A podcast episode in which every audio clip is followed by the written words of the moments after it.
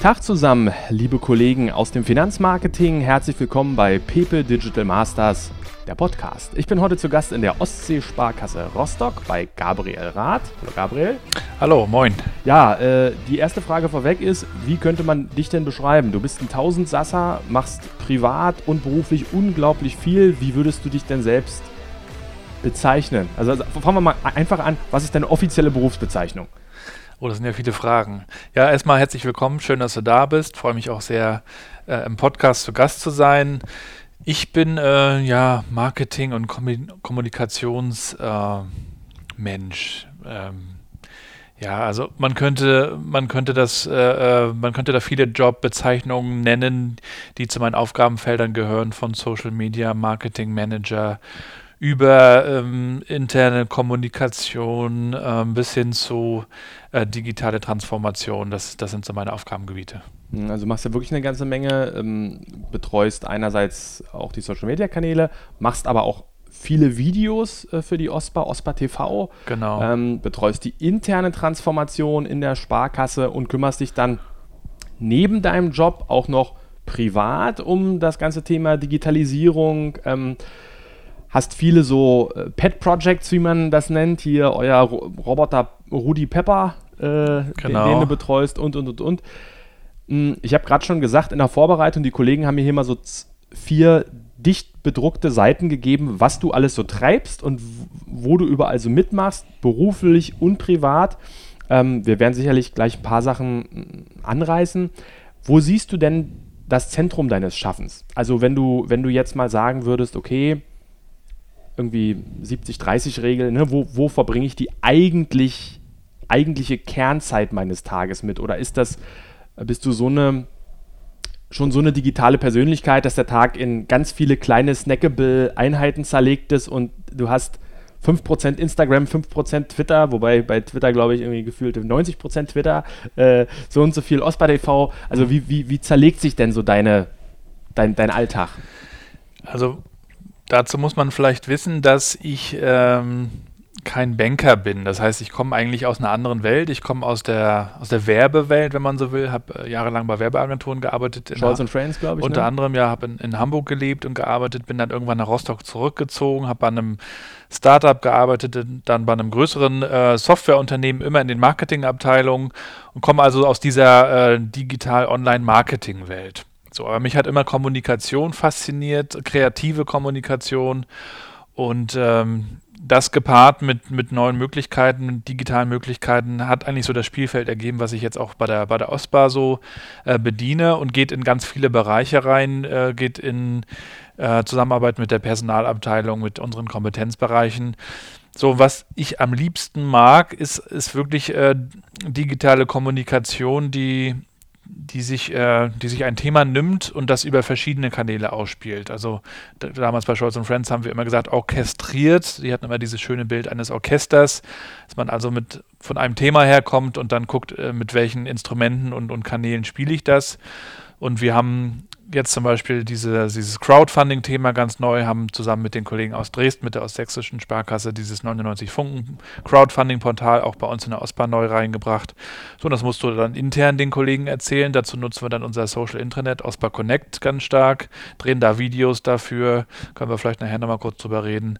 Und wir erklären es natürlich auch extern, rufen Vereine auf, rufen äh, andere Leute auf, macht mit, guckt euch das an. Und mir macht das eigentlich großen Spaß zu überlegen, welche Zielgruppe kriegst du auf welchem Kanal äh, und wie, wie geht man das kreativ an, damit es irgendwie auch Spaß macht, das zu konsumieren. Hm.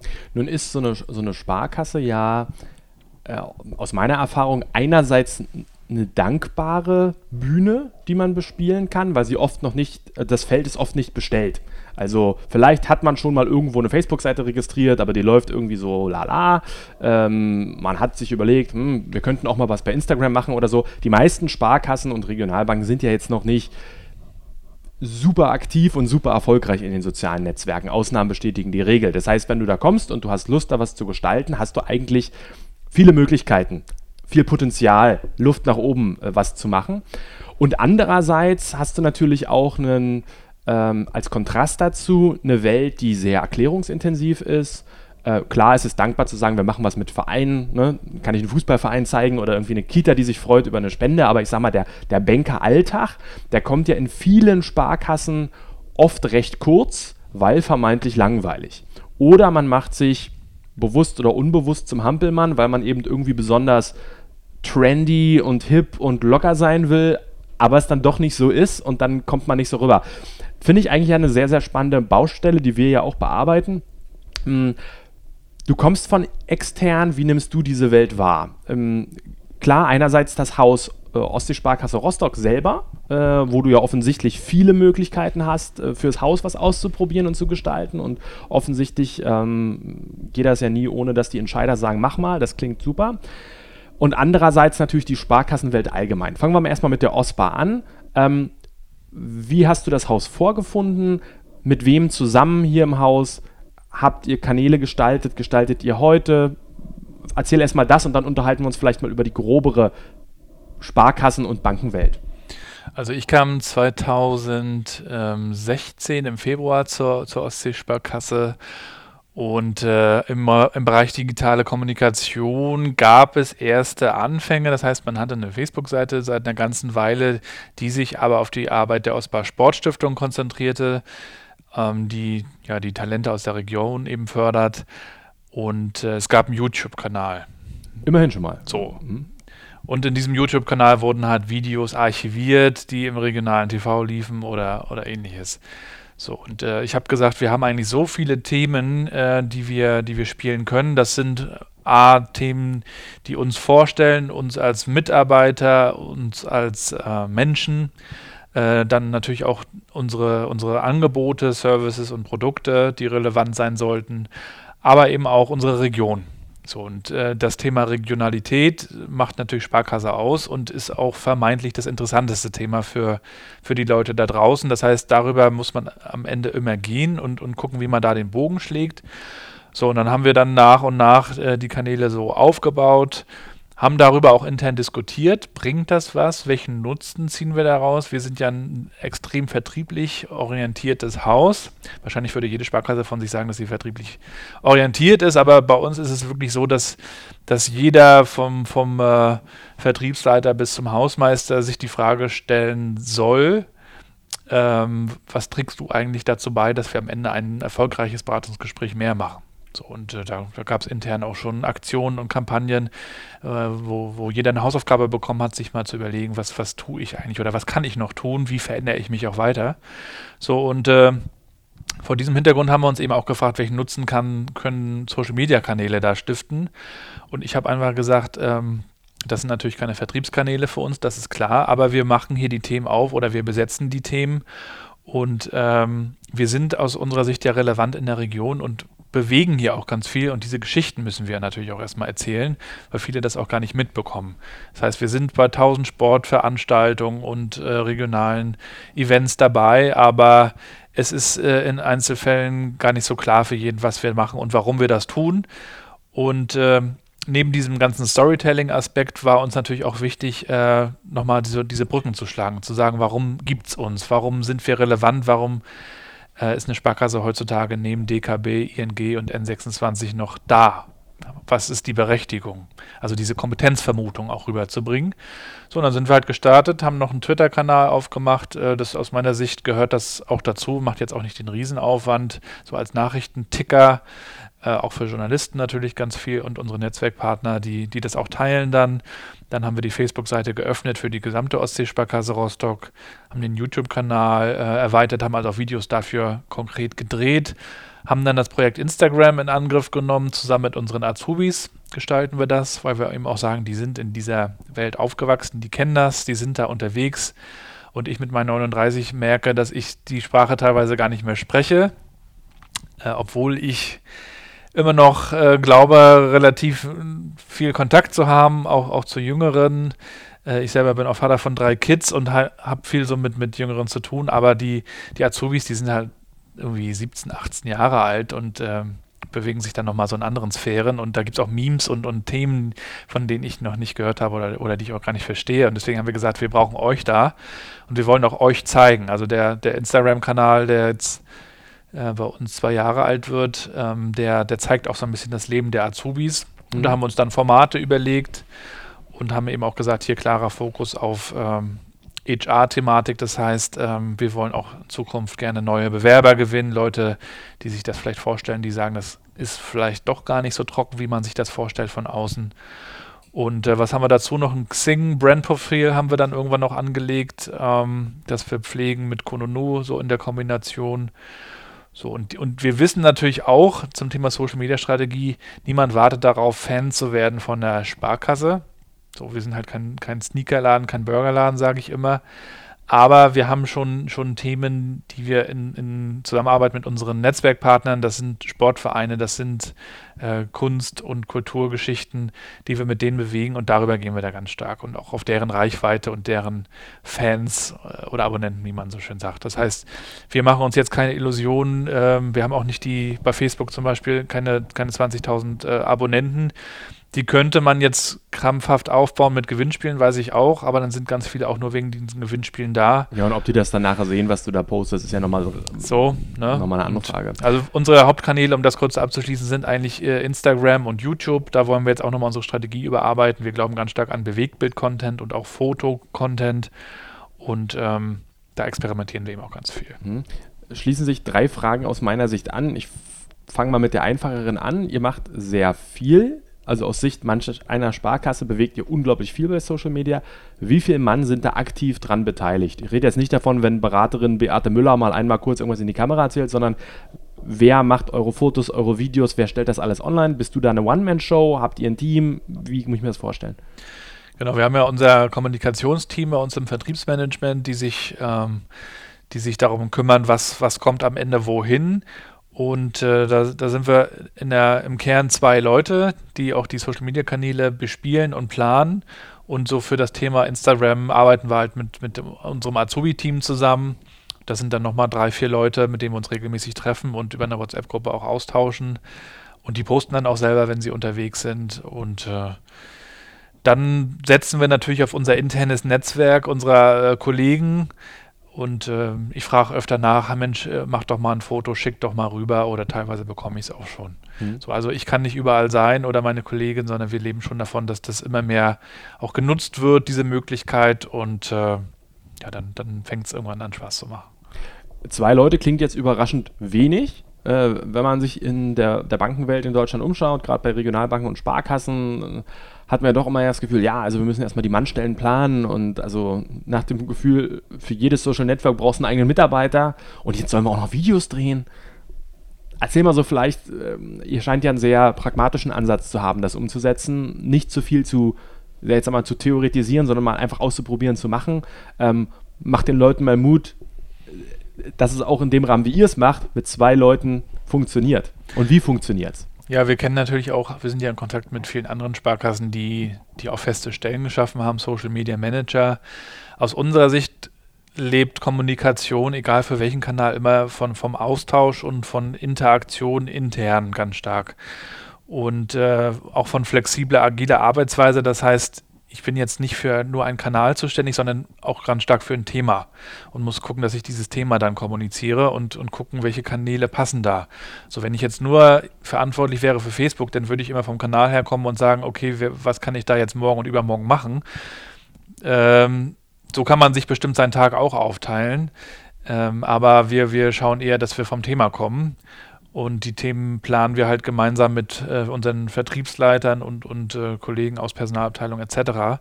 Und dann gucken wir halt, welcher Kanal macht Sinn, intern wie extern. Und das muss auch nicht immer Facebook sein. Das kann eben auch mal ein Newsletter-Thema sein oder eine, eine Online-Banking-Kampagne. Hm, ich finde es ja schon mal interessant, dass du sagst, eure zwei wichtigsten Kanäle sind YouTube und Instagram statt Facebook. Instagram und YouTube, also äh, schon von der Reihenfolge her finde ich es interessant. Ähm, wie glaubst du, verändert das Bewegtbild die Art und Weise, wie ich auch als, als Regionalbank und Sparkasse kommunizieren muss? Ich sag mal, schlechteste Beispiele, die mir immer wieder auffallen, sind äh, irgendwelche, ja, ich sag jetzt mal, Art Anzeigenkampagnen oder äh, so Content, der dann einfach nur mal für Facebook umgebaut wurde und weggepostet wird von der Bank und dann schreibt man halt noch irgendeinen Satz drunter, kennt ihr schon unser hm, Produkt das kann ich ja noch, ist zwar schlecht, aber das kriege ich ja noch so hin. Wenn ich jetzt das Thema Video ins Boot nehme, klar, wir können mit unserem Handy alle irgendwie Videos aufnehmen und wenn ich mir irgendeine App runterlade, kann ich sie vielleicht auch noch mehr oder weniger gut schneiden. Aber da kommen ja nochmal ganz andere Ebenen mit rein. Vernünftiger Ton muss zu sehen sein, das Bild muss vielleicht ausgeleuchtet sein oder man muss zumindest mich erkennen. Ich kann natürlich auch bewusst trashig filmen, aber manches muss ja auch hochwertig aussehen. Welche Skills brauche ich einerseits, um das vernünftig auf die Straße zu bringen? Oder brauche ich gar keine? Hauptsache es ist authentisch. Und wie muss ich vom Storytelling umdenken als Bank oder Sparkasse weg von dem im schlechtesten Fall, ja, wir nehmen jetzt mal die Pressemitteilung, die gestern rausging und machen daraus jetzt ein Foto und einen Text für Facebook, sondern ich muss jetzt ein Video bringen. Also für uns bedeutet ja Digitalisierung nutzerzentriert zu denken, kundenzentriert. Das kann, kann auch bedeuten mitarbeiterzentriert, wenn wir den, uns den internen Bereich anschauen, aber zu schauen, wie bewegt sich der, der Kunde, also wenn wir jetzt im Bereich Social Media Marketing, also externe Kommunikation sind, wie, wie verändert sich das Verhalten, das Konsumverhalten auch von, von Medien. Da sehen wir natürlich einen ganz starken Wandel von Text zu Bild zu Bewegtbild. Das ist getrieben durch die technische Entwicklung, dass es eben durch, durch den Netzwerkausbau etc. möglich ist. Äh, und es ist natürlich sehr einfach und sehr bequem, äh, sich ein kurzes Video anzuschauen. Das macht auch mehr Spaß am Ende, als sich einen langen Text durchzulesen. Also diese Entwicklung sehen wir einfach, das bedienen wir. Ähm, dazu kommt äh, die, die inhaltliche Komponente. Äh, da kann ich mal den Ray Davis äh, zitieren. Ich weiß nicht, äh, ob, die, ob die Hörer den vielleicht auch kennen. Der hat die, die amerikanische Umqua-Bank äh, jahrelang geleitet und die Umqua-Bank, die hat ja einen interessanten, interessanten Background oder eine interessante Story und zwar haben die ihre Filialen ja neu erfunden und haben gesagt, wir machen da Nachbarschaftszentren draus. Daran haben sich die, die Hamburger ja auch stark orientiert. Und der Ray Davis hat mal in der Rede gesagt, ähm, wenn es um Finanzmarketing geht, hat er gesagt, uh, Product Marketing is dead. It's not dying, it's dead. Und daran, daran glaube ich auch ganz stark. Die Leute warten nicht darauf, dass du mit noch einem Produkt um die Ecke kommst, im schlimmsten Fall mit, mit einer Lösung, äh, wozu sie gar kein Problem haben. Sondern die Leute sind alle extrem gesättigt mit Werbebotschaften, mit Angeboten, die, die ihnen gemacht werden von Unternehmen. Und äh, wir sind alle so ein bisschen im Kampf um die Aufmerksamkeit der Kunden. Und da müssen wir Geschichten erzählen. Das ist, was du gerade auch angesprochen hast. Wie, wie machen wir das? Und äh, das machen wir so, indem wir natürlich erstmal beim, beim Kunden selber starten. Das heißt, wir kommen nicht von uns mit der Lösung, mit dem Produkt, sondern wir starten beim Kunden und erzählen äh, Stories, kurze Situationen aus, aus dem Leben des, des Kunden und äh, schlagen dann im Endeffekt die Brücke und sagen, äh, wenn es dann ein Problem gibt, äh, darauf muss die Story hinauslaufen, dann kommen wir mit der Lösung. So, aber wir kommen nie zum Anfang mit der Lösung und sagen, hier, das ist toll, das wäre auch eine Behauptung, auch das funktioniert heutzutage nicht mehr, sondern du musst relevant sein. Auch das habe ich in Hamburg in meiner Agenturzeit gelernt. Gute Werbung ist halt relevant zu sein und nicht Behauptungen aufzustellen. Also marktsteuerisch war halt gestern, heute musst du wirklich den, den klaren Nutzen rüberbringen und eben auch den USP, wie man im Marketing sagt, also erklären, warum du relevanter bist als andere Anbieter. So, dann müssen wir uns natürlich auch messen lassen, wie gesagt, mit anderen Banken oder heutzutage auch mit Amazon, äh, Google, Facebook, Apple, also die, die großen vier Digitalmächte, die gerade auch so ins Banking reinkommen. In, in den USA kannst du bei Amazon auch schon Kredit bekommen und ich denke, dass du bei WhatsApp und Facebook äh, Messenger irgendwann dein Geld schicken kannst, wie man es äh, bei WeChat in Asien schon hat. Äh, darin, dahin geht die Reise und da, davor verschließen wir uns auch nicht, sondern wir sagen, wir haben andere ähm, Werte und ähm, Angebote, die die online und offline kombinieren, das ist am Ende noch, noch besser für dich. Du hast also alle Möglichkeiten als Kunde und diese Geschichte erzählen wir. Und wenn wir darüber reden, wie wir das tun, dann ist natürlich schon wichtig, dass man darauf achtet, dass die Kamera nicht wackelt und äh, dass diese handwerklichen Dinge funktionieren. Aber noch wichtiger ist eben wirklich die, die Glaubwürdigkeit. Äh, denn wenn du ein extrem hochwertig produziertes Video hast, vielleicht sogar mit externen Partnern zusammen, auch wir haben schon mit, mit vielen Agenturen und Dienstleistern gearbeitet, äh, dann kann es trotzdem sehr oberflächlich und kühl, kühl rüberkommen. Wenn du das aber selber machst und darauf achtest, dass das äh, einigermaßen äh, äh gut zu gucken ist, und, und du einfach echte Menschen zeigst und echte Emotionen, also auch Leute, die lachen oder vielleicht auch mal nachdenklich sind, äh, dann ist das tausendmal mehr wert. Und deswegen machen wir das auch mit unseren Azubis so im Instagram-Projekt.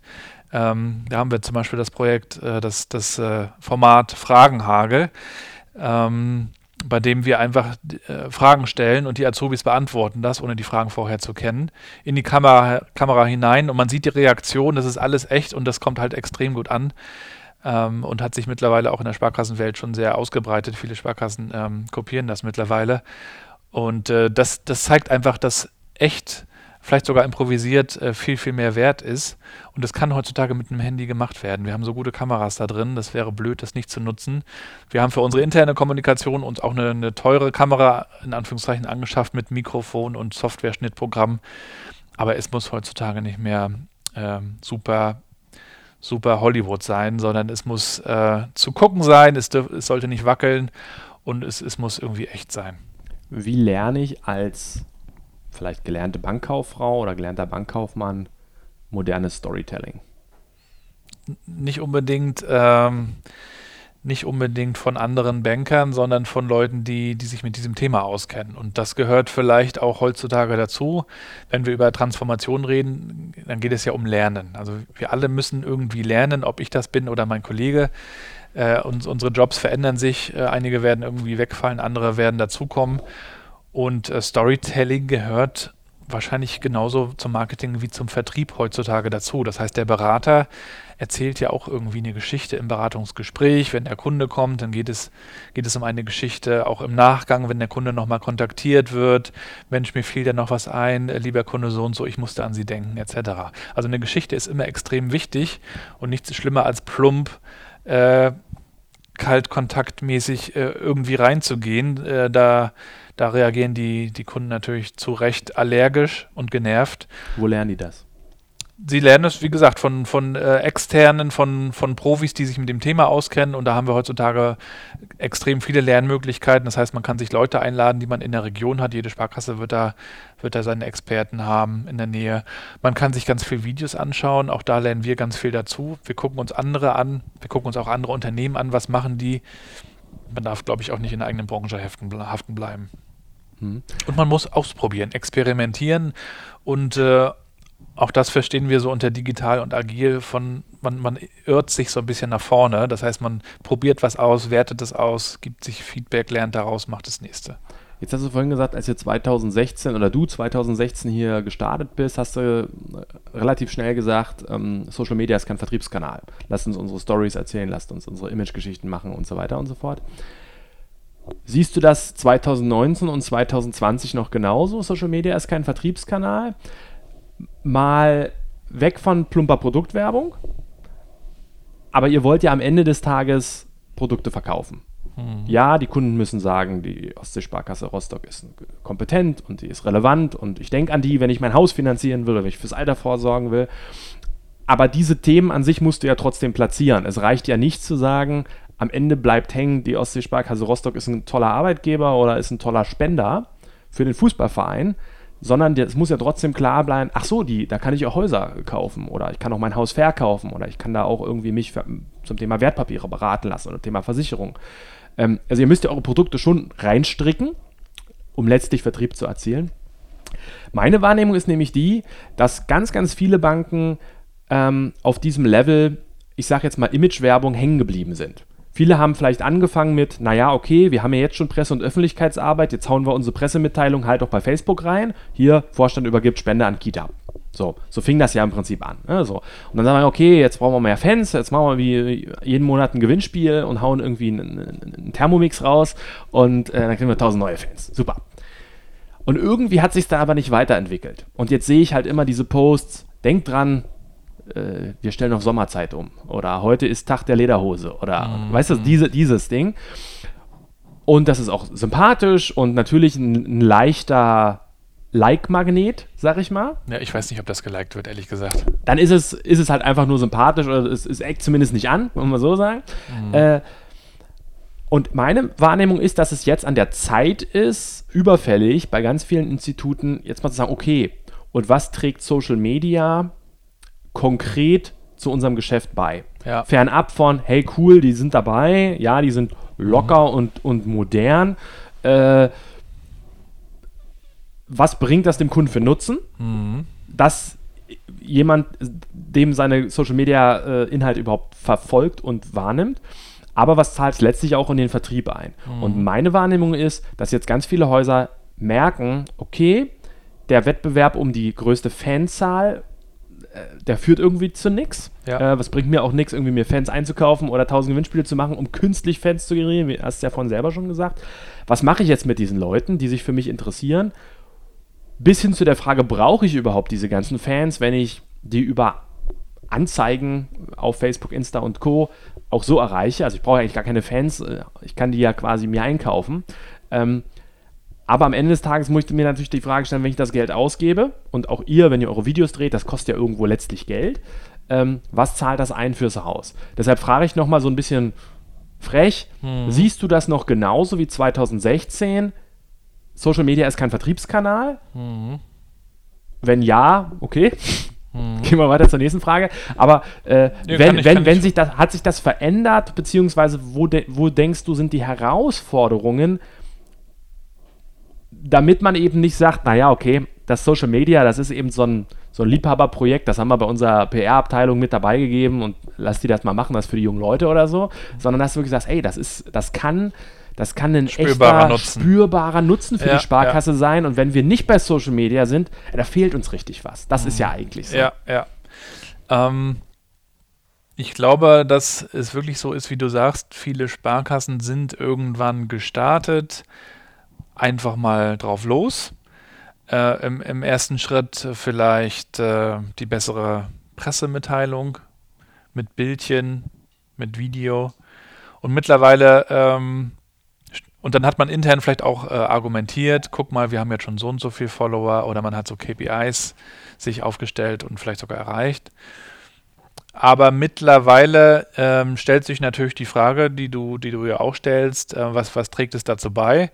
Kann ich zwei Sachen zu sagen. Das, das eine ist, äh, für uns ähm, gibt es im Rahmen von Öffentlichkeitsarbeit und PR, und also wenn man durch diese Brille guckt, ist es für uns ganz wichtig, immer noch so äh, gewisse Themen äh, einfach zu besetzen. Ähm, das tun wir auf verschiedenen Kanälen. Also nicht nur Social Media, das tun wir auch, indem wir Veranstaltungen und Vereine fördern und sponsoren, da sichtbar und präsent sind. Ähm, und äh, so zeigen, dass, dass wir da sind, ansprechbar sind, also sichtbar sind. Das heißt, wir, wir bereiten so ein bisschen den Boden. So, und das nächste ist natürlich, wir müssen dann immer eine ganz klare Kontaktmöglichkeit haben für den, der dann wirklich mehr wissen will, der da reingehen will. Und darauf achten wir auch ganz stark in unseren Postings, das ist eigentlich Bestandteil jedes Posts bei uns, sowohl bei Facebook als auch bei Instagram ähm, oder YouTube, ähm, dass wir immer eine klare einen Link drin haben, äh, zu, entweder zum Blog, wo das Thema nochmal vertieft wird, oder zur Website. Und da muss dann auch nochmal ein Ansprechpartner am besten mit Foto und, und Telefonnummer sein, sodass es möglichst einfach für den Kunden oder Interessenten ist, äh, da reinzugehen und für uns dann quasi ein Lead zu generieren. Das werten wir auch aus. Ähm, und da sehen wir auch, äh, dass das äh, dazu beiträgt. Und ähm, zum Thema ähm, auch so Ziele erreichen und ähm, ja, vielleicht auch Produkte zu platzieren, da nutzen wir wirklich ganz stark unsere Netzwerke. Da haben wir zum Beispiel jetzt äh, das Rostocker Ostseestadion, in dem der FC Hansa Rostock spielt, vor kurzem komplett mit Mobile Payment ausgestattet, alle Kassen aufgerüstet. Und äh, da kannst du jetzt quasi mit deiner Karte oder mit deinem Handy ja dementsprechend äh, bezahlen, deine Bratwurst und dein Bier. Alles geht schneller, ist auch ein spürbarer Nutzen für die Kunden. Und in dem Zusammenhang haben wir dann gleich noch eine neue Kreditkarte gelauncht äh, mit FC Hansa Rostock Motiv und haben das Thema über die, die äh, Facebook-Seite vom FC Hansa Rostock gespielt. So, die natürlich, ich weiß nicht mehr, wie viele Zehntausende oder sind das schon Hunderttausende ähm, Abonnenten haben. Äh, und die wiederum nicht darauf warten, bei uns Fan zu werden, sondern die sind halt wegen Hansa da. So. Und wir kommen natürlich über die Hansa-Thematik mit der Kreditkartennummer und äh, haben eine Kooperation mit Hansa, weil wir die fördern. Wir haben auch ein Familienblog, wo, wir, wo die Berater mit den Kunden hingehen. Und wir haben auch Postings vereinbart, äh, die, wir, die wir da mit denen zusammenschalten können. Wie ein Sponsored Post im Endeffekt. Das heißt, unsere Sponsored Posts sind äh, ganz stark über Netzwerkpartner. So, und da äh, platzieren wir halt dann die Kreditkartenthematik und rechnen das halt ab. Und das funktioniert total gut. Das haben wir mittlerweile auch schon mit anderen Partnern gemacht, äh, sowohl im Sportbereich. Sport ist natürlich immer sehr emotional und, und äh, wenn, gerade wenn es äh, gut läuft, äh, sehr dankbar, strahlt das sehr schön ab, auch auf, auf äh, weitere Themen. Aber auch äh, mit dem Rostocker Zoo zum Beispiel haben wir schon viel gemacht.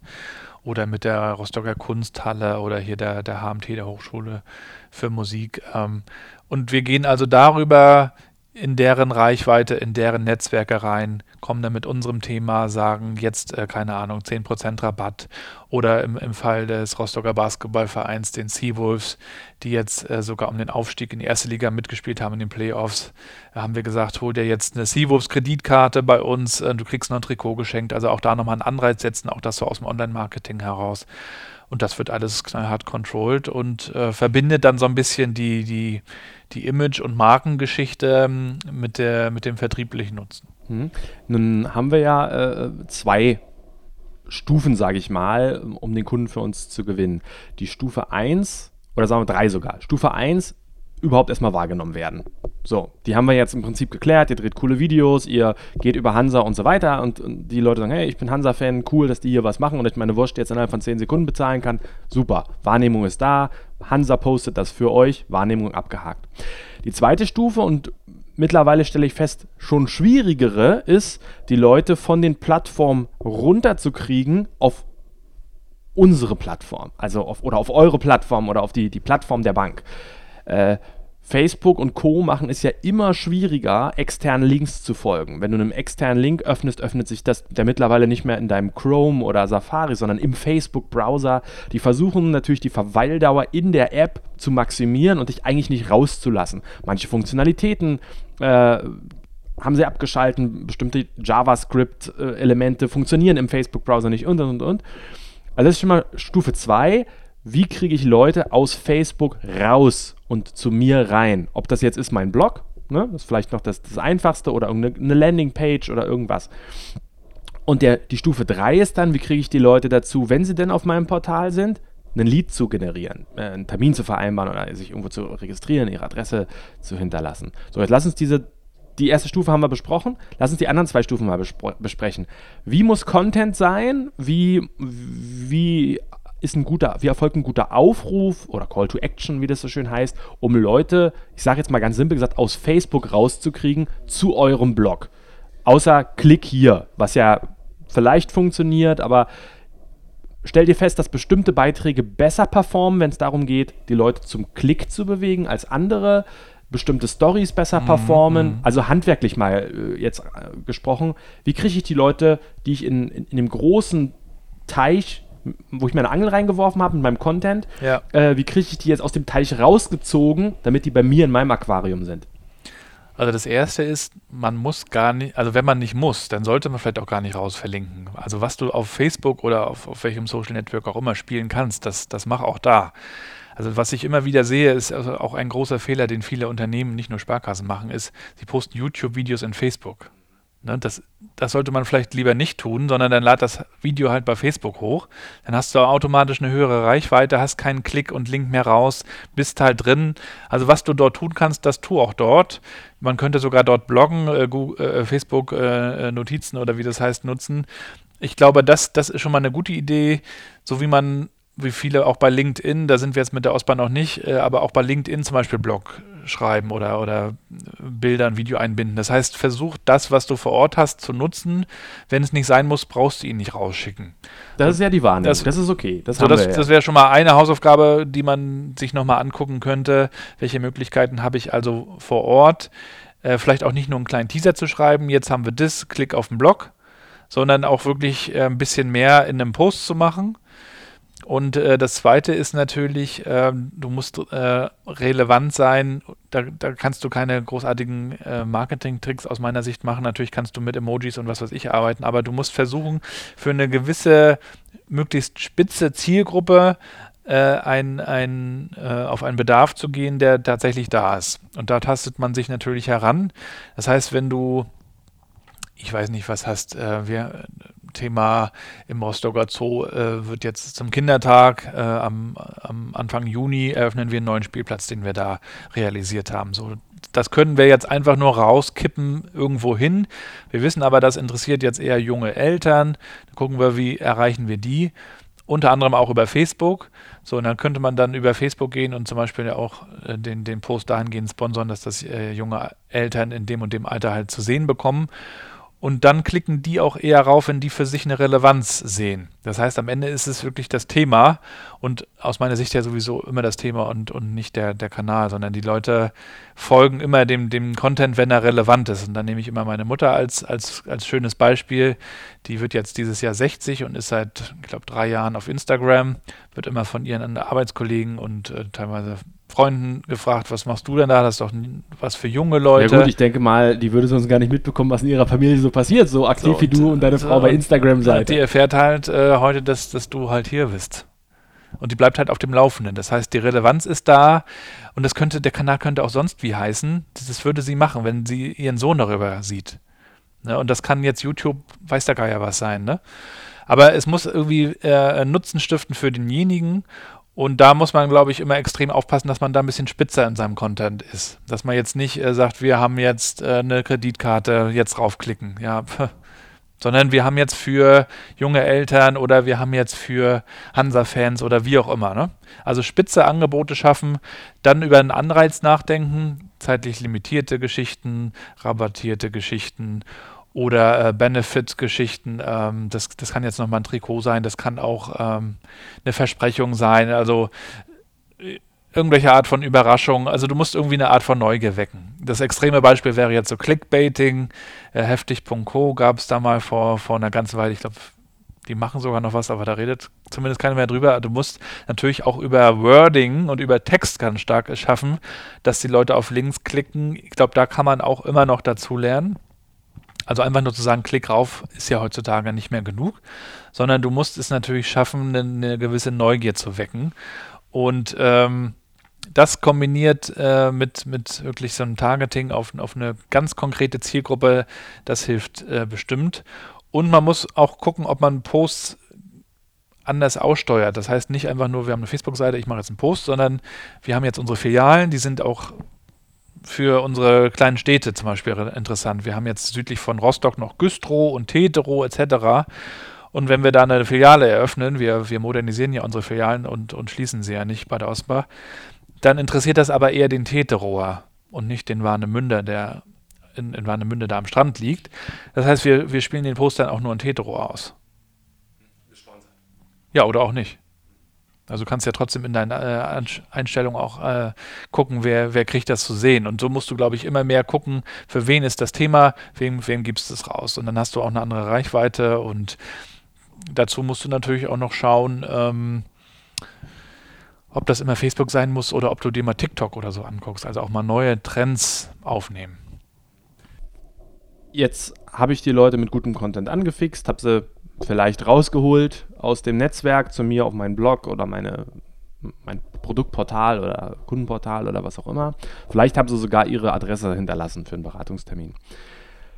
Wenn man so darüber spricht, ähm, dann reden wir immer über gute, gute, gutes Storytelling, vernünftigen Content, über Clickbait und und und. Es klingt immer alles sehr organisch, sehr. Der Content ist so gut, dass die Leute ihn von alleine schauen. In Wirklichkeit ist es ja so, dass Content im Regelfall ähm, meistens deinen Fans gar nicht ausgespielt werden kann, weil die viel zu viele Seiten folgen und, oder, oder Stars folgen und Promis und ihren Freunden und man als, als Regionalbank oft zumindest in der internen Bewertung von, vom sozialen Netzwerk nicht der relevanteste Player ist für die normale Person und deshalb organisch eigentlich selten bis nie stattfindet. Das heißt, meine Wahrnehmung ist, dass man wirklich Reichweite nur aufbauen kann, wenn man für die, wenn man die Posts bezahlt, sponsert. Ähm, davor haben viele Banken in meiner Wahrnehmung noch irgendwie so eine kleine Bremse im Kopf. Also da kämpfen die Social Media Manager dann darum, irgendwie mal 50 Euro rauszuschlagen oder 20 Euro rauszuschlagen, um mal irgendwas bewerben zu dürfen. Muss dann Umdenken stattfinden oder bist du jemand, der sagt, nee, organischer Content muss sich auch alleine verbreiten oder gehört ähm, Social Media Werbung, bezahlte Werbung so genauso dazu, wie ich eben in der regionalen Tageszeitung eine Anzeige schalte? Wie würdest du das, das Feld so bewerten? Ja, es gibt ja diesen, diesen alten Spruch, Content is King, Distribution is the Queen. Das heißt, du brauchst eine gute Idee, du brauchst guten Content, der, der wie gesagt relevant sein muss für die jeweilige Zielgruppe, aber du musst schon dafür sorgen, dass das Ding irgendwie sich verbreitet. Und da gibt es jetzt verschiedene Möglichkeiten. Du kannst schauen, ob du das irgendwie viral hinbekommst. Das wünscht sich jeder, gelingt den wenigsten, aber da kann man, glaube ich, eine Menge für tun, dass sich das irgendwie auch verbreitet. Dazu muss man natürlich bemerkenswerten Content irgendwie herstellen. Etwas äh, Spezielles, was die Leute noch nie gesehen haben, zumindest nicht von dir als Sparkasse vielleicht.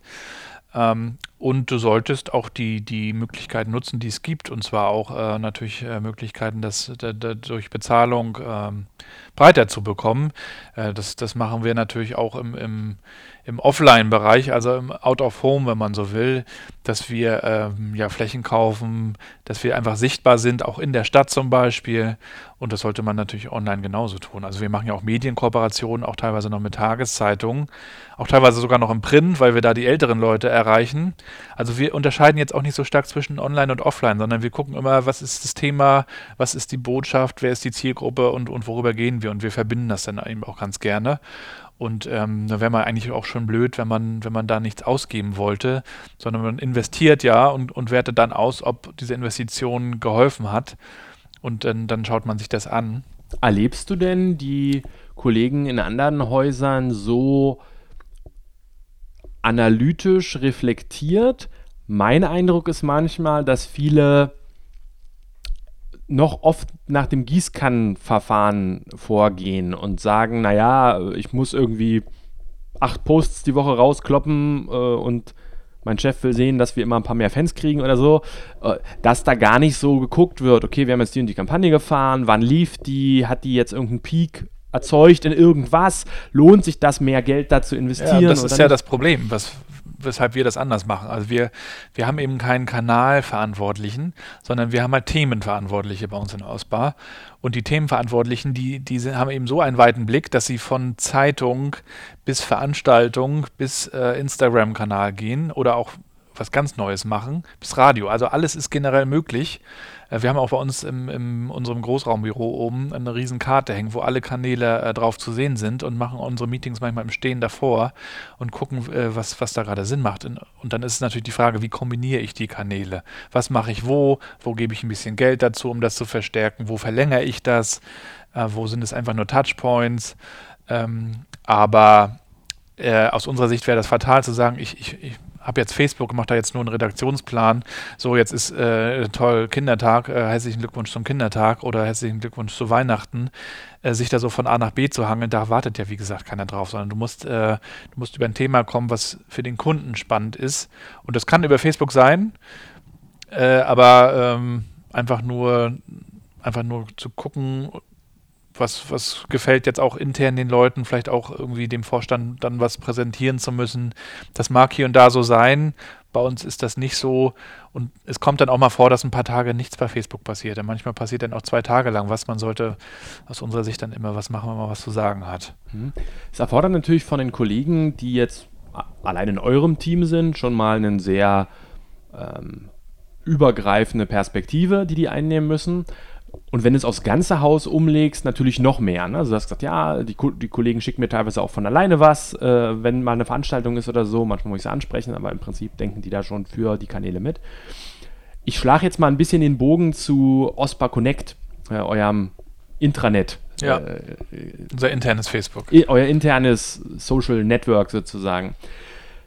Viele Banken kämpfen ja damit, dass es unheimlich starke Kompetenzunterschiede gibt innerhalb der Belegschaft, was diese, ganze, diese ganzen digitalen Themen angeht. Also es fängt an, dass manch ein Berater dir noch nicht mal erklären kann, wie jetzt eine SMS-TAN genau funktioniert oder, was, was, eine Chip-TAN ist oder was. Also ähm, rein technischer Aspekt.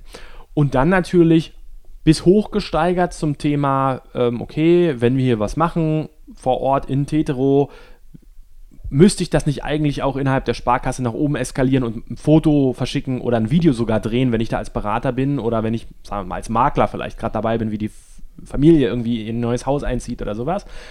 Und dann jetzt noch einen draufgesetzt, zukunftsperspektivisch, digitale Transformation, wo entwickeln wir uns als Unternehmen hin, was bedeutet das für mich als Bankberater, wo sitze ich hier überhaupt noch in zehn Jahren an diesem Schreibtisch oder muss ich dann eher 20 Skype-Konferenzen am Tag machen und so weiter. Wie gesagt, Bogen zu schlagen zu eurem Intranet. Wie nutzt ihr euer Intranet, um eure Themen im Haus an alle, Punkt, an alle Leute zu verbreiten, die es betrifft? Wie nutzt ihr es vielleicht auch, um so eine, so eine, so eine, eure Denkweise, die ja doch sehr zukunftsorientiert ist, wirklich auch, wie du vorhin gesagt hast, bis zum Hausmeister zu transportieren. Mhm. Erzähl mal so ein bisschen, wie das Ding funktioniert. Ihr habt ja. das ja schon sehr lange, seit 2013. Ähm, ja, vielleicht erstmal so grundsätzlich, wie ist es aufgebaut, wie wird es mhm. genutzt mhm. überhaupt? Das ist ja auch ein Problem, was viele Häuser haben. Die haben ein Internet, aber kein Mensch guckt rein.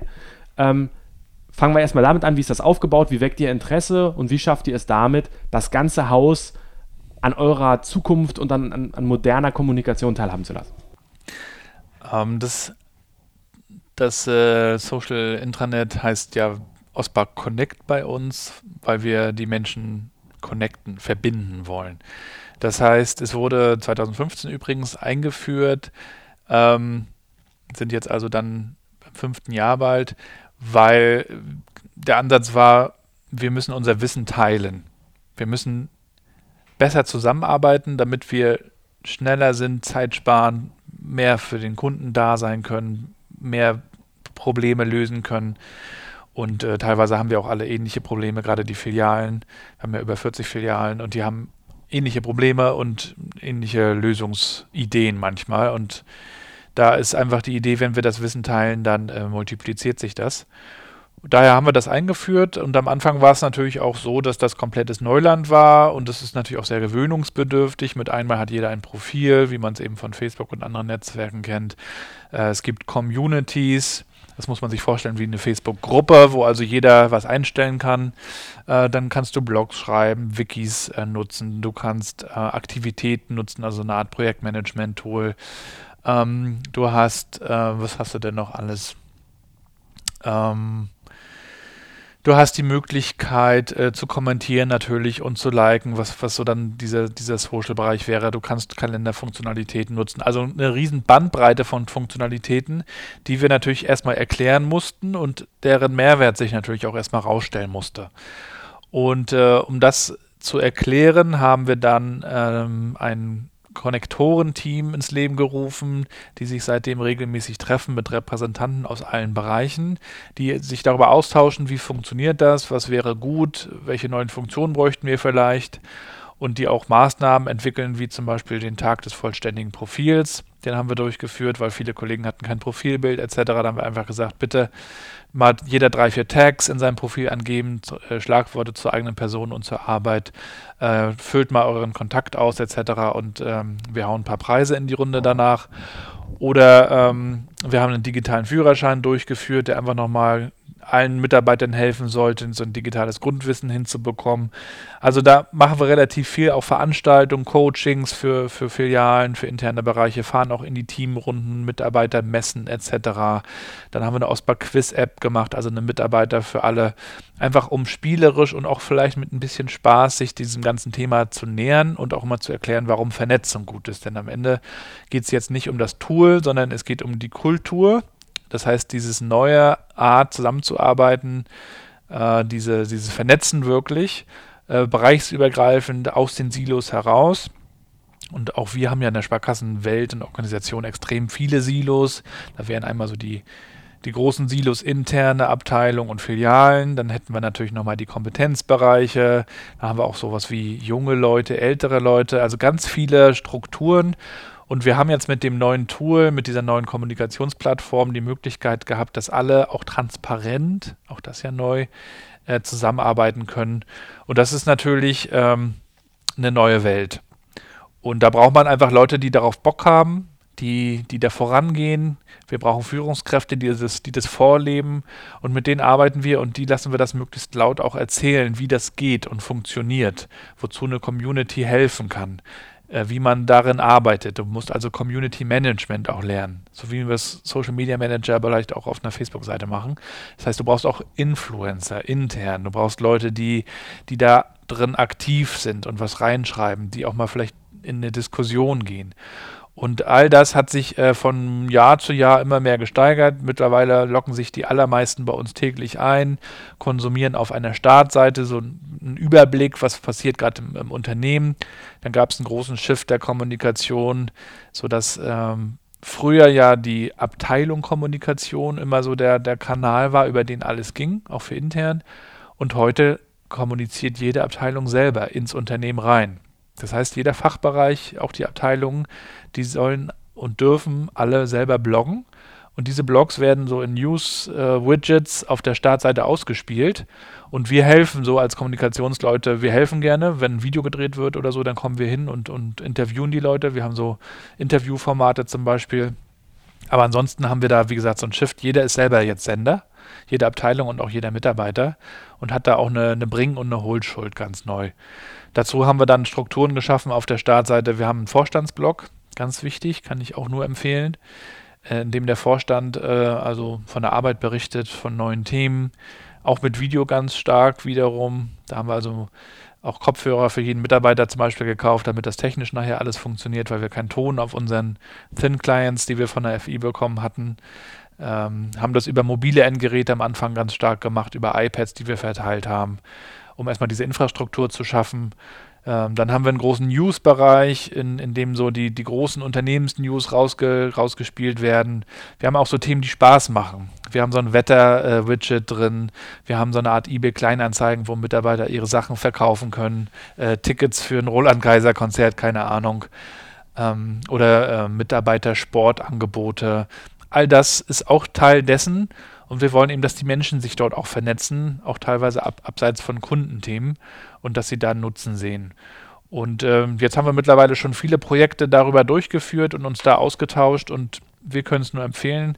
Das geht alles weg von der geschlossenen E-Mail-Kommunikation hin zu einer transparenten Kommunikation. Da sind wir aber auch noch mitten auf dem Weg.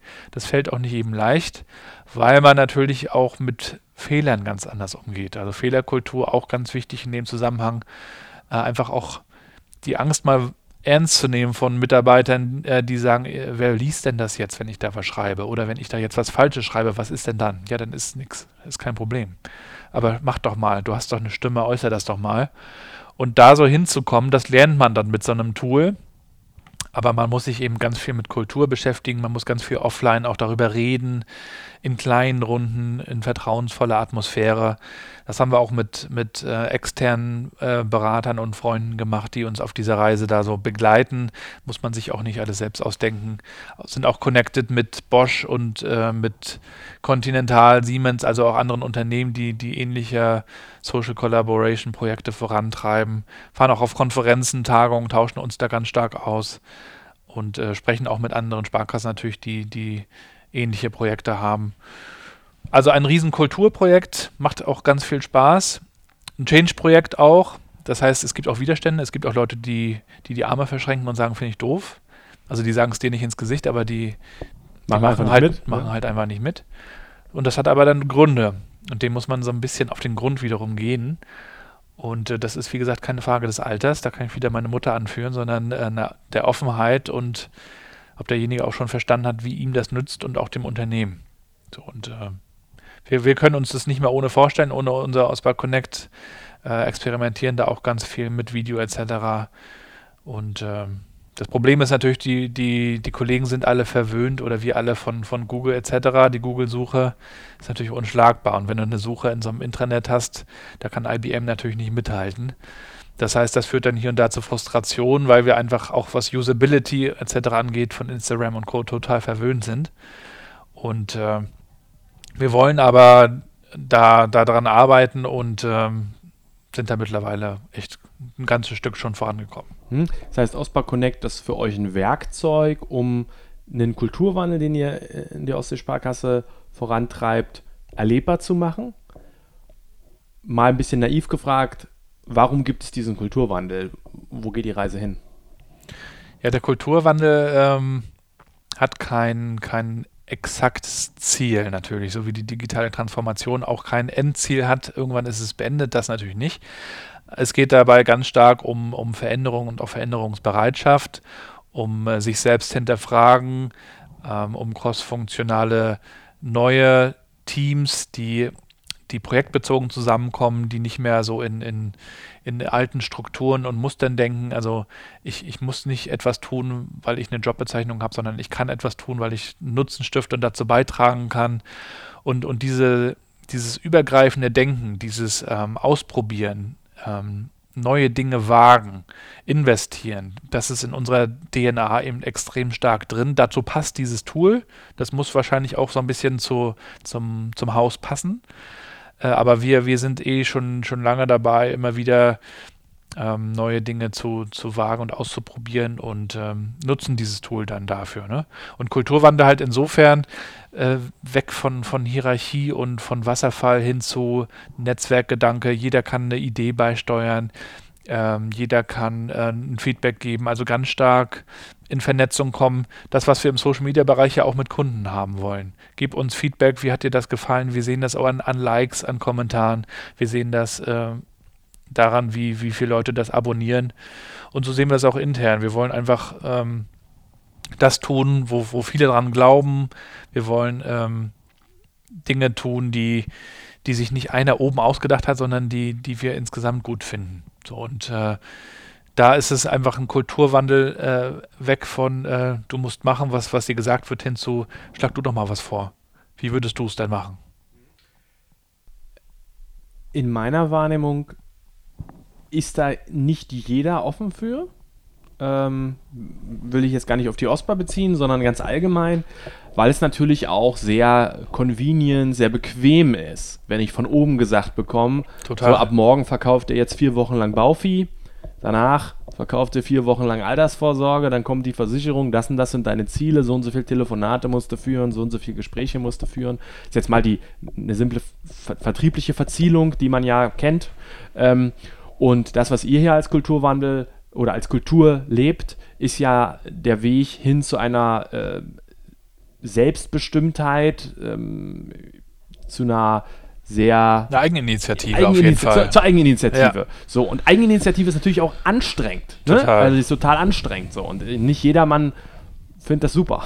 ne? Ja. So, ähm, wo, ich will, will das mal gar nicht negativ fragen, ich frage es mal positiv. Was waren für dich die schönsten Momente, wo du gesagt hast, Mensch, guck mal hier, das funktioniert ja. Die Leute können das auch und die wollen das auch. Und so, vielleicht hast du so zwei, drei Anekdoten, wo du sagst, irgendwo im Lauf der letzten Jahre wird es ja verschiedene Themen gegeben haben, die ihr gespielt habt. Und cool, da hat sich Person XY eingebracht und das hat, hat was, ist was richtig Gutes draus entstanden.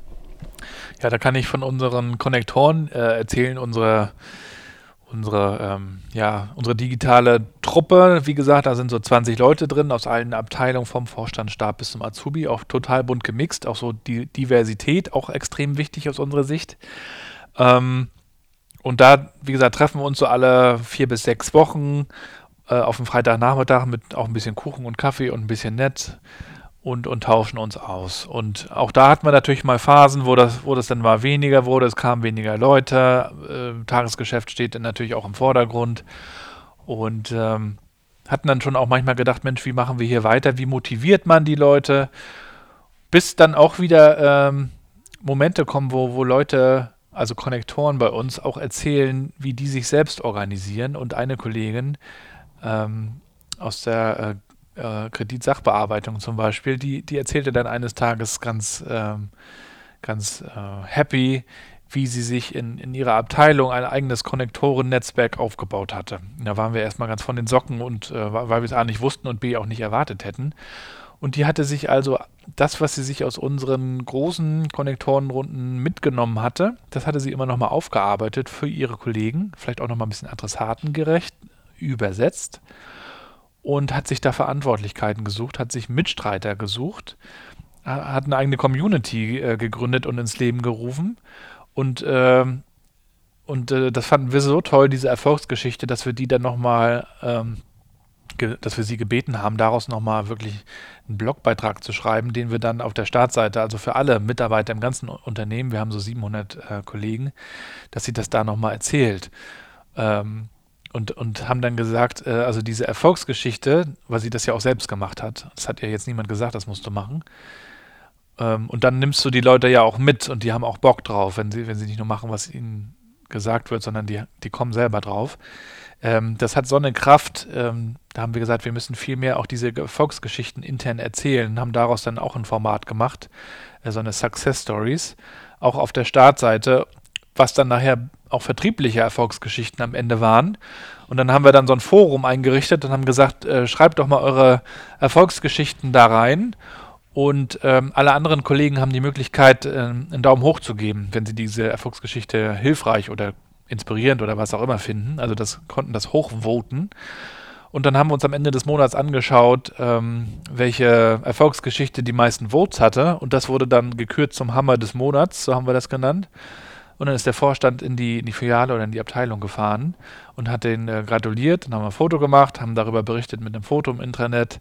Und die haben dann irgendwie was Nettes bekommen, zum Beispiel ein Teamfrühstück. Dann haben wir gesagt, cool, dass ihr das gemacht habt, dass ihr das auch erzählt habt und du ermutigst gleichzeitig auch nochmal die anderen Kollegen, Mensch, wenn ihr was habt, haut das doch auch gerne raus. Und das fördert so ein bisschen diese Kultur wiederum, Mensch, wenn du eine Idee hast, starte doch mal, mach doch mal was. So, und, und das ist halt ganz wichtig, diese, diese kleinen Pflänzchen dann zu fördern und, und ähm, sich auch näher anzusehen. Und da gibt es bestimmt auch noch viel, viel mehr, die ich gar nicht kenne.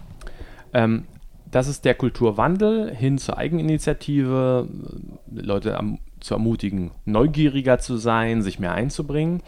Du beschäftigst dich ja sowohl beruflich als auch privat natürlich sehr, sehr stark mit dem Thema Digitalisierung. Ein Schlagwort, was gefühlt ganz schön überstrapaziert ist. Äh, irgendwie ist ja letztlich alles digital mittlerweile. Äh, jeder will sich als besonders digital darstellen erntet dadurch vielleicht aber auch schon wieder einen Genen, weil du denkst, ja, toll, Sparkasse oder Volksbank, von dir erwarte ich sowieso, dass du das kannst, dass du jetzt überbetonst, dass du auch eine App hast. Ist eigentlich selbstverständlich. Wie bewertest du denn jetzt mal fernab von der OSPA das Feld allgemein? Also ich sag mal, deutsche Sparkassen, deutsche Regionalbanken, wo stehen wir denn wirklich? Weil ich habe immer das Gefühl, man bewegt sich so ein bisschen, wenn du auf Konferenzen unterwegs bist, ähm, du, du ja auch viel, ähm, da gibt es immer so Hype-Themen, ne? Äh, Blockchain, Bitcoin, äh, KI. KI jetzt gerade, ne? Äh, und, und, und, und. Und dann guckst du aber in die, in die Sparkasse Musterhausen und denkst, Mensch, da tun sie sich sogar noch schwer mit Facebook. Also, wo geht die Reise hin vielleicht und wo stehen wir heute wirklich? wie gesagt, nicht mal auf die OSPA bezogen, sondern so auf den Markt insgesamt. Wie ist denn so dein Gefühl? Du kommst ja auch viel rum. Mhm. Wo stehen wir denn heute? Also ich vermute mal, dass die Sparkassen äh, die, die deutsche Gesellschaft ganz gut widerspiegeln. Das heißt, es gibt Vorreiter, Early Adopter, wie man so schön sagt, unter den Sparkassen oder auch in den Häusern. Es gibt ja auch hier, so, hier und da so kleine Innovation Labs, äh, den S-Hub oder in, in, Frankfurt oder in Dresden oder in Berlin, Birds Nest. Ähm, aber es gibt natürlich auch konservative Häuser, will ich mal sagen, die vielleicht noch nicht mal eine Facebook-Seite haben. Auch das gibt es ja. Das muss vielleicht auch nicht immer sein. Das muss ja jeder für sich entscheiden, was hilft. Aber ich glaube, dass, ähm, dass das in vielen Fällen ganz gut auch so die, die, das Umfeld widerspiegelt. Und äh, es geht auch nicht darum, der innovativste zu sein, der digitalste zu sein. Äh, man sollte natürlich die Themen auf dem Zettel haben und wissen, was ist Blockchain, was bedeutet das. Man sollte sich KI anschauen, was bedeutet zum Beispiel Robotik. Wir haben ja äh, auch einen humanoiden Roboter seit einer Weile im Einsatz, äh, mehr als, als Gadget, mehr als, als äh, Stimmungsmacher, aber der fährt halt durch die Filialen und begrüßt die, die Leute und, und sagt eben, guck mal, wir beschäftigen uns mit dem Thema der löst hier niemanden ab, aber der, der, der zeigt, wir sind auf der Höhe der Zeit. Noch nicht. Ähm, genau. Und ähm, wichtig ist also, sich mit den Themen zu beschäftigen, zu wissen, was ist das und dann aber auch zu gucken, was will der Kunde. Also das ist wiederum digital, wie wir es verstehen. Digital heißt jetzt nicht dem Kunden eine, eine, Filiale anzubieten, in dem nur noch ähm, Automaten stehen oder Touchscreens, sondern in dem äh, man digitale Möglichkeiten mit persönlicher Beratung verbindet. Das ist aus unserer Sicht modern und digital und auch daran orientiert, was der Mensch will. Und ich selber bin zum Beispiel ja auch viel bei Twitter und so unterwegs, da ist man ja schnell in so einer Blase auch drin, in, in man nur über digitale Tools äh, spricht und fast selbstverständlich glaubt, dass alle Welt auch nichts anderes will. Aber spannenderweise erwarten extrem viele Kunden immer noch einen Berater, einen Menschen, einen Ort, an dem man den Menschen treffen kann. Das kann man Filiale nennen oder wie auch immer. Und das muss man auch ernst nehmen und, und wahrnehmen. Und äh, gerade wenn es an komplexe Themen geht, wie eine Baufinanzierung oder eine, eine ein Kredit, eine, eine, Firmengründung, eine Vorsorgethematik, dann hilft es vielen Menschen ungemein, sich das nicht zusammen googeln zu müssen, sondern sich die Optionen erklären zu lassen. Und was vorher an Recherche geht oder auch an, an Überweisungsthematik, also Services, das soll alles online sein. Da müssen wir als Sparkasse auch so gut sein wie eine N26. Aber dazu eben auch nochmal das Angebot, komm an den Tisch, wir reden drüber. Ist es denn aus deiner Sicht dann der richtige Weg, ähm, den immer mehr regionale Kreditinstitute gehen, zu sagen, ähm, aus Kostengründen, wir dünnen unser Filialnetz aus, wir versuchen möglichst viel in ein digitales Beratungscenter reinzubringen, äh, wir versuchen möglichst viele Leute zur Nutzung der App zu bewegen und so weiter und so fort. Sicherlich eine Frage der, äh, des Anlasses, ne? eine Überweisung muss ich vielleicht nicht in der Filiale machen, aber ist das der Weg? Also man hat ja manchmal das Gefühl, jetzt wird sozusagen wieder blindlings alles, was digital ist, gemacht. Und der Markenkern, den du gerade geschildert hast, auch für euer Haus, hast du ja gesagt, irgendwie wir, wir, wir bauen eher um, statt zu schließen. Ähm, der wird ja vielerorts dann oft ein bisschen verraten. Ja, ist aus, aus unserer Sicht total falsch. Äh, dann äh, nicht nur vergisst man, ähm, wo man herkommt und wer man ist, sondern äh, man, man gibt den Kunden irgendwann auch nicht mehr, was sie, was sie wollen. Und äh, Viele Sparkassen schließen Filialen aus Kostengründen. Wir glauben, das ist eher eine gute Idee zu investieren und einen Schritt auf den Kunden zuzugehen. Denn äh, wenn man einmal Filialen geschlossen hat, dann macht man sie nicht mehr wieder auf in der Regel.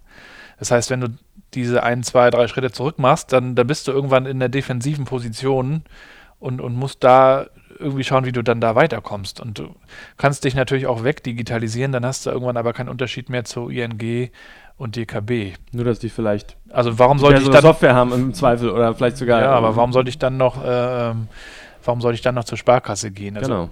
Ich glaube, wir müssen, ähm, wir müssen unbedingt äh, uns darüber zukünftig definieren, dass, dass wir eben äh, den Menschen im, im Mittelpunkt behalten. Und das mit digitalen Möglichkeiten. Also diese, auf die Kombination kommt es aus unserer Sicht an. Also wir, wir modernisieren, wie gesagt, alle Filialen. Wir bauen gerade sogar eine neue in, in einem Gebiet, in dem es noch gar keine gab. Hier in Rostock in Brinkmannsdorf wird jetzt im Oktober, November eine eröffnet. Da, da wurden wir schon von Sparkassen für halbwegs verrückt erklärt. Ähm, aber wir, äh, wir gehen das so konsequent dann auch an, dass sich das für uns lohnt, diese Investition. Das heißt, wir, wir sehen einfach, dass, dass die Kunden ähm, dass, dass die Kunden das wollen. Und wir suchen den Fehler dann auch bei uns, wenn etwas nicht funktioniert. Also einige Häuser schieben das ja auch auf, auf die Kunden und sagen, der Kunde will das nicht mehr. Gut, der will vielleicht Service online in der App machen, das kann er ja machen. Aber trotzdem muss man ihm die Möglichkeit geben, äh, über gewisse Themen ins Gespräch zu kommen. Und äh, wir, sch wir schicken auch zum Beispiel zwei Busse über die Dörfer. Das machen andere Sparkassen auch. Und wir glauben einfach, gewisse Dinge werden sich jetzt vielleicht auch nicht im ersten Schritt wirtschaftlich rentieren, sind aber wichtig äh, für, die, für die Grundaussage des Hauses, wir sind da, wir sind in der Region, wir unterscheiden uns auch darüber. Und du kannst auch eine Videoberatung machen, das bieten wir auch alles an, auch für, für Kunden, die in München oder äh, auf Island wohnen. Auch das ist natürlich möglich. Aber du kannst eben auch, wenn du hier bist, äh, zu uns kommen und mit uns äh, über alles sprechen. Und wenn man, wenn man das eine lässt, dann, dann ist man nicht mehr so wertvoll am Ende für die Kunden bringt mich zu zwei Folgefragen. Die erste, ganz oft erlebe ich, dass in den Häusern gesagt wird, ja cool, wir machen das jetzt alles mit dem Internet, da sind wir auch dicke dabei. Aber wie schaffen wir es, dass der Facebook-User, dass der Blogleser, dass der Newsletter-Leser einen Termin in der Filiale macht? Also dass man quasi versucht, auf Teufel komm raus, die Filialen zu füllen. Nicht im Sinne eines Angebotes, wie du es gerade geschildert hast, sondern im Sinne von, wir müssen den Leuten Termine aufquatschen. Ähm, und das ist das Ziel fast jeder digitalen Maßnahme: Termine, Termine, Termine, offline. Obwohl der Kunde das vielleicht gar nicht will. Ich denke immer, ja, vielleicht haben die Kunden überhaupt keinen Bock, in eure Filiale zu gehen. Nicht jeder, nicht immer, aber manche werden vielleicht einfach keine Lust haben. Sucht doch mal einen anderen Weg. Aussage Nummer eins von mir: wie stehst du dazu? Wie bewertest du das? Wie nimmst du das wahr? Jetzt vielleicht nicht auf euer Haus nur bezogen, sondern so allgemein. Ist das überhaupt sinnvoll zu versuchen, Offline-Termine online zu generieren? Äh, ist das, ist das erfolgsversprechend oder sagt man, Mensch, der Kunde an sich ist eher, ich sag mal, convenience-orientiert. Wenn er ein Produkt abschließen will, dann will er auch online bleiben. Ich keine, bin jetzt im keine Netz. Medienbrüche, ne? Keine Medienbrüche mhm. und so. Mhm. Ja, also ich, auch da muss man wieder gucken, äh, was, was will der Kunde. Und da gibt es äh, solche Kunden und solche. Es gibt äh, Kunden, die gewisse Dinge dann online auch abschließen wollen. Da muss man ihnen die Möglichkeit dazu auch geben. Über die äh, IF6, die Webseite etc. Und dann gibt es aber auch wieder andere, die, die möchten gerne den, den Termin haben. Man sollte das jetzt also nicht beschränken aus unserer Sicht, sondern man sollte ihnen äh, Optionen anbieten. So, und natürlich ist es aus Sparkassensicht so, dass ein Gespräch am Tisch immer noch das meiste Potenzial für Geschäft hat. Das ist natürlich auch ganz klar, das ist der größte vertriebliche Hebel, weil du dann gleich nochmal über ein, zwei andere Dinge sprechen kannst und du kannst auch nochmal über was Privates plaudern und eine Beziehung herstellen. All das geht online nicht. Insofern bleibt das relevant und wichtig. Aber da musst du natürlich auch über Anreize nachdenken. Also warum sollte denn der Kunde in die Filiale kommen? Da musst du dem natürlich schon was bieten. Und da musst du auch über Filiale ganz neu nachdenken. Und da sind wir jetzt ja auch gerade an dem Punkt, dass wir unsere Filiale neu erfinden wollen und uns da gerade strategisch extrem viele Gedanken machen, was wir zukünftig dem Kunden in Filialen auch über Bankleistungen äh, hinaus anbieten wollen. Da denken wir ganz stark an unsere Netzwerke. Also warum soll denn der Kunde nicht auch äh, von uns äh, einen Handwerker bekommen, der ein Firmenkunde von uns ist? Handwerker sind schwer zu bekommen. Oder auch andere Thematiken. Neuer Student kommt in die Stadt Rostock, hat jetzt äh, 10.000, 12.000 Studenten, glaube ich. Ähm, jedes Jahr kommen da neue dazu, die, die suchen alle eine Wohnung. Also Rostock explodiert gerade, Wohnungsmarktkatastrophe. Da haben wir Partner, teilweise haben wir über, unsere, über unseren Immobilienbereich auch Möglichkeiten, wo wir sagen können, Mensch, da können wir dir vielleicht helfen. Das heißt, über das Netzwerk auch weitere Angebote schaffen und die in der Filiale vielleicht auch darstellen und vorstellen und sagen, wir sind hier dein regionaler Ansprechpartner für egal was. Wir können dir helfen mit Kredit, wir können dir aber mit tausend anderen Dingen auch helfen, weil wir unser Netzwerk haben. Und ich glaube, da darüber muss es am Ende gehen, bis hin vielleicht auch zur Entertainment und Unterhaltung. Das muss man sich dann anschauen. Aber warum sollte ich aus Kundensicht denn in die Filiale kommen? Die Frage stellen sich ja nun mal auch zu Recht viele Kunden. So einfach nur, weil du das willst, liebe Sparkasse, nee. Ich sitze ja zu Hause auf der Couch. Das heißt, wenn ich schon komme, dann brauche ich auch einen klaren Nutzen. Und äh, da haben viele Häuser in der Vergangenheit auch mit Beratungsgutscheinen und ähnlichen Dingen gearbeitet. Aber ich glaube, da, da muss es schon mehr geben.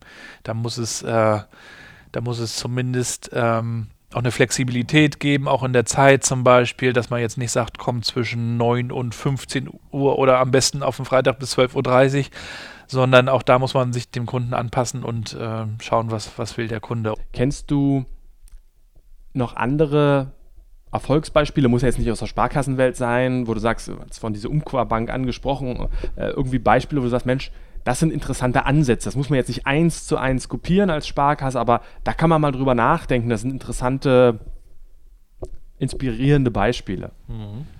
Ja, das eine Ziel ist ja, äh, den, den Kunden erstmal anzureizen, anzulocken, aha, da gibt es was Neues.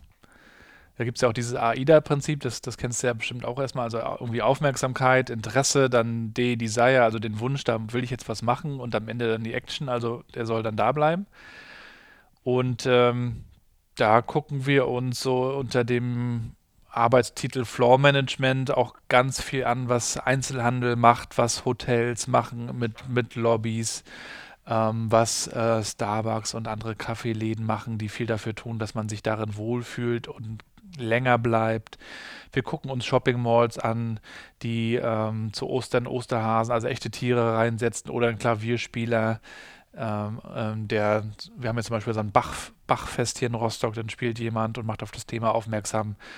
Äh, bis hin zu äh, Edeka finden wir ganz toll, wie regional die vorgehen mit kleinen Käsetastings und ähm, schöner Beleuchtung.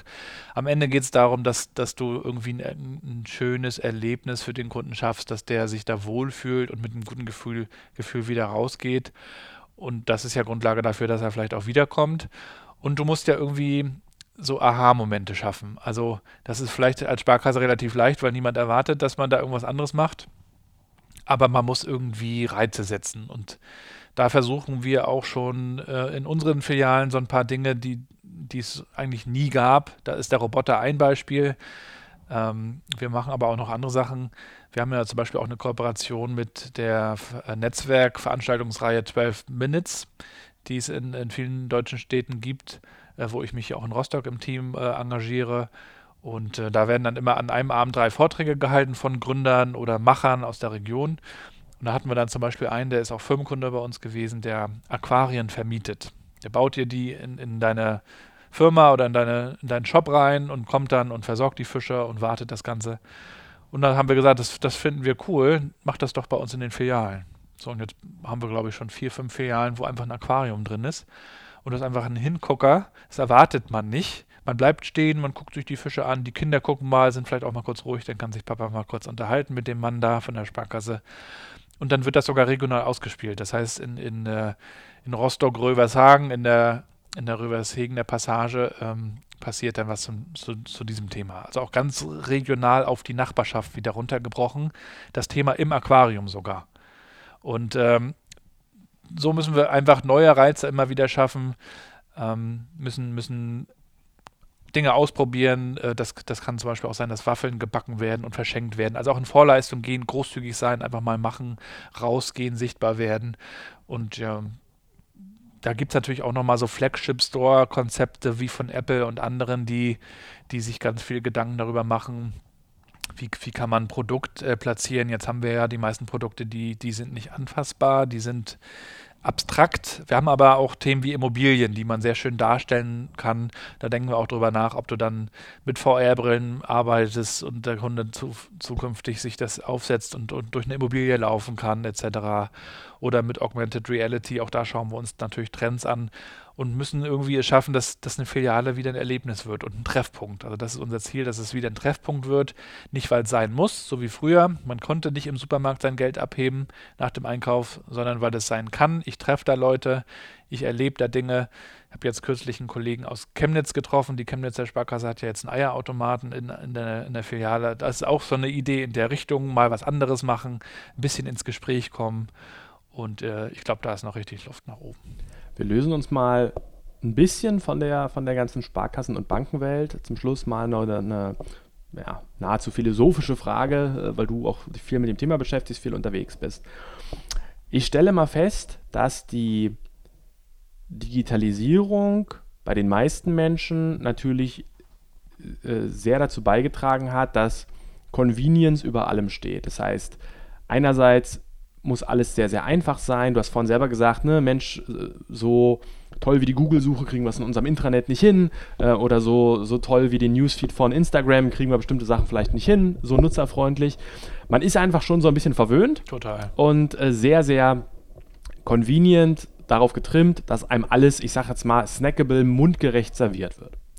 Und auf der anderen Seite äh, versuchen wir jetzt den Kunden immer mehr in die Verantwortung zu nehmen sich digital immer mehr vorzubilden, sich zu informieren, unglaublich viele Prozesse selber zu übernehmen.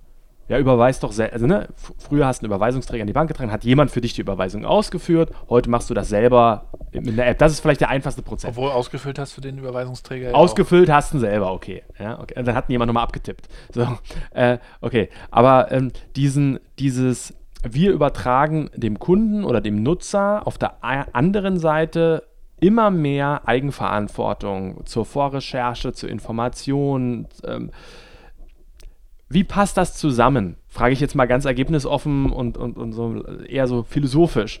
Dass ich einerseits sage, wir haben da draußen eine Masse von Menschen, die es gewohnt ist, dass ich ihnen nicht mehr als drei Zeilen Text serviere und danach hört die Aufmerksamkeit, kritisch gesagt, vielleicht sogar schon auf, weil ich es nicht mehr gewohnt bin und andererseits aber von diesen Kunden immer mehr versuche, äh, sie in die Pflicht zu nehmen. Ich mache es mal vielleicht an einem einfachen Beispiel. Früher bin ich ins Reisebüro gegangen und der hat mir gesagt, pass mal auf, am besten fährst du äh, in Italien da und dahin, das, das ist das Hotel, so und so, hier ist die Reise, nimm sie, super. Und heute muss ich mir, kann ich mir, soll machen, soll ich mir im Prinzip meinen Flug selber buchen, gucken, wie komme ich von A nach B, wie komme ich vom Flughafen zum Hotel, welches Hotel buche ich mir, welche Trips, sagt mir TripAdvisor, soll ich denn aus dem Hotel herausnehmen? Was lohnt sich wirklich? Also eine unglaubliche Überforderung im Alltag der Kunden mit 15.000 Minitasks, wo ich froh, früher nie darüber nachdenken musste, weil man hat das für mich erledigt. Vielleicht nicht, war ich nicht in dem geilsten Restaurant äh, in Rom. Vielleicht habe ich nicht den tollsten Quad-Ausflug gemacht, den es gab oder so, aber es lief irgendwie. Ja. Und heute ne, bist mit deinen Freunden in der Stadt unterwegs, kannst du nicht einfach sagen, ach guck mal, da sieht's nett aus, wollen wir reingehen? Nee, warte mal. Mal gucken, ob das die beste Bar ist in Rostock. Oder ob es noch was anderes gibt, wo die Bewertungen besser sind. Also in meiner Wahrnehmung haben wir dann eine Informationsflut, Total. die unglaublich überfordernd ist und wollen von den Leuten, dass sie eigentlich alles alleine machen, sich im Idealfall digital beraten lassen, digital alles buchen, digital alles schon mal eintragen. Der, jetzt mache ich doch wieder einen leichten Schwenk in die Bank. Der Berater kriegt dann alles schon fertig eingegeben und muss eigentlich nur noch so. Oder vielleicht haben wir sogar einen Robo-Advisor, der dem Kunden dann sagt, ja, ja, okay, du hast das jetzt eingegeben, dann buch dir mal die und die Altersvorsorge oder so. Wie passt das zusammen? Dass, ich, dass die Kunden eine immer geringere Aufmerksamkeitsspanne haben und eigentlich alles serviert bekommen wollen und wir als Anbieter, das muss jetzt nicht die Sparkasse sein, als Unternehmen versuchen, den Kunden immer mehr in die Pflicht zu nehmen, Sachen selber zu machen. Ihn also belasten mit Aufgaben. Ja, das ist eine, eine gute Frage. Wir versuchen dem, den Kunden oder un Unternehmen, auch global gesprochen, versuchen den, den Kunden einerseits immer mehr abzunehmen. Ähm, auf der anderen Seite, wie du schon sagst, habe ich mehr Möglichkeiten und dadurch vielleicht auch mehr Aufgaben, ich selber als Privatperson. Ähm, ich glaube, man muss versuchen, ähm, eine Vielfalt anzubieten, also dass, dass sich ein Kunde auch über das Angebot, über die Hintergründe informieren kann. Das versuchen wir über unsere Webseite, über unsere äh, Kanäle wie YouTube etc. auch. Und dann ist es aber auch wichtig, dass man jemanden hat, der, dem man vertrauen kann. Also Empfehlungen werden aus unserer Sicht und aus meiner Sicht immer wichtiger. Denn es gibt ja mittlerweile auch schon so einen Trend, äh, dass wir alle so ein bisschen digital erschöpft sind und äh, genervt sind von der ständigen Erreichbarkeit und, und von all diesen Anforderungen, die Leute haben. Ähm, die, die Anzahl der Kanäle wird langsam unübersichtlich. Ich weiß nicht mehr, wer hat mir auf welchem Kanal geschrieben. Es passiert rund um die Uhr. Ich muss mein Handy wirklich ausmachen oder weglegen, um mich mal zu lösen.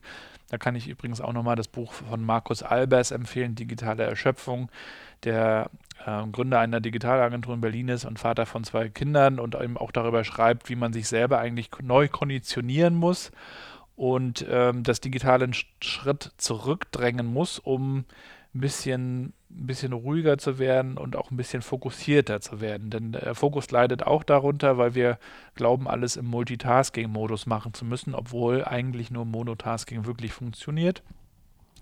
Und ich glaube, wie gesagt, da, da werden, da wird es wichtig, dass man sich da gewisse Grenzen setzt und auch nicht, nicht mehr erwartet, dass alles äh, online dass man sich alles zurecht googeln muss, sondern dass man auch einfach auf gewisse Angebote von Experten zurückgreift, die das alles nochmal runterbrechen und bündeln und mir helfen in verschiedenen Gebieten. Und da erkenne ich sogar so einen, so einen leichten Trend, wie gesagt, zurück zu Reisebüro, oder eben auch zur Bank, wo man hingeht und, und sagt, okay, der erklärt mir das jetzt mal alles. Ich kann mir das alles durchlesen und googeln. Und Aber es nervt irgendwie und es ist ja, einfach anstrengend. Es nervt und ich kann auch bei Check24 mir die günstigste Versicherung zu dem und dem. Aber wir wissen mittlerweile auch, dass das günstigste längst nicht mehr das Bessere ist oder das Beste ist, sondern das Beste ist eigentlich, wenn ich etwas äh, ähm, etwas äh, mir hole oder kaufe von, von jemandem, dem ich vertraue. Und also Vertrauen wird immer wichtiger weil das in, der digitalen Welt einfach schwer herzustellen ist. Und darum kämpfen Unternehmen und Marken vertrauensbildende Maßnahmen im Online-Bereich mit Zertifikaten und, und äh, hast du nicht gesehen, auch im E-Commerce natürlich. Und wir glauben aber, dass da eine Riesenchance auch ist für Sparkassen und für Banken zu sagen, hier ist das Digitale, mach deinen Service, mach deine Überweisung etc., informier dich. Aber hier ist auch der Mensch, der Experte, dein Berater, der das alles weiß und, und du musst dich damit nicht beschäftigen. Kannst du machen, kannst dich auch vorher alles informieren. Wir wollen überhaupt nichts verbergen, alles transparent. Aber der bricht es nochmal runter, gibt dir deine äh, Option, der kennt auch vielleicht deine Story und der kennt dich und, und der hilft dir dann auch nochmal die Dinge zu verbinden und ähm, du kannst ein bisschen ruhiger sein und, und kannst es auch jemandem überlassen. Und ich glaube, äh, da geht die Reise in vielen Branchen hin. Und ich könnte mir vorstellen, dass das auch. Dass wir so eine Art Finanzpartner auch sind. So ein, wie so ein Assistent. Ja, und ich, ich glaube, dass, dass das auch ein, ein, vielleicht ist es gar nicht so neu, aber ein neu belebter Markenkern für so eine Regionalbank sein muss. Ähm, ähnlich wie du vielleicht ja im, im, wenn jetzt mal an Streaming-Anbieter denkst, äh, Spotify oder Netflix oder so, wo du sagst, die haben schon so viele Shows, die haben so viel Musik, dass es irgendwo schon wieder jemanden braucht, der für dich eine Vorauswahl trifft. Dass du sagst, okay, bei Spotify hat irgendjemand eine Playlist erstellt, die heißt irgendwie die coolsten neuen Songs von, keine Ahnung, Reggae-Künstlern aus Jamaika und da höre ich rein, weil ich weiß gar nicht mehr, wonach ich suchen soll, weil die haben ja alles. Genauso bei Netflix gefühlt kommen da irgendwie 15 neue Shows die Woche. Äh, du weißt ja gar nicht mehr, was will ich überhaupt sehen. Ja, du guckst halt abends, was gibt's für Filme und am Ende des Abends äh, hast du keinen geguckt. Genau, weil es so lange dauert. Ne? Und, und wenn du das jetzt aber mal überträgst, also das ist ja auch finde ich zum Beispiel bei Netflix unglaublich schlecht gemacht eigentlich, diese Überforderung und keine wirklichen Empfehlungen. Wenn sie eine neue Staffel von irgendwas rausbringen, kriegt jeder empfohlen, egal was du vorher geschaut hast.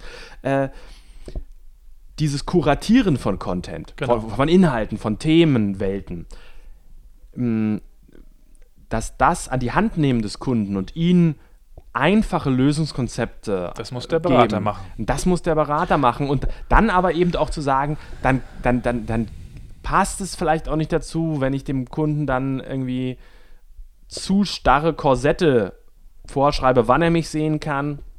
Und aber bitte nur, wenn Sie diese, diese, diese und diese Formblätter ausgefüllt haben. Und äh, ich muss vorher aber noch den und den Check machen, sonst kriegen wir es nicht hin oder so. Ich glaube, dass da ein unheimlich, ein unheimlich Potenzial liegen kann für Regionalbanken, klingt jetzt ein bisschen pathetisch, wieder hin zum Menschlichen zu kommen, ja, hin unbedingt. zum an die Hand nehmen, zum Beraten, also wirklich beraten, ne? Richtig ne? beraten. nicht verkaufen, nee, zum Beraten. Ja, face to face am besten ne? auch. Also klar, Videoberatung und so, das muss es alles geben, aber ähm, im Endeffekt ist doch eine Oldschool Face-to-Face-Beratung total convenient. Also wenn wir sagen, Digitalisierung passiert, weil es macht den, alles den Menschen einfacher, Prozesse werden verschlankt, einfacher äh, dann, dann, dann geht es ja dann fast in der Steigerung wieder dahin, dass äh, es noch einfacher ist, einfach nur zu meinem Berater zu gehen, dem ich im besten Fall vertraue. Und, und äh, dann sind wir wieder beim Thema Vertrauen, aber der kann das alles äh, für mich erledigen.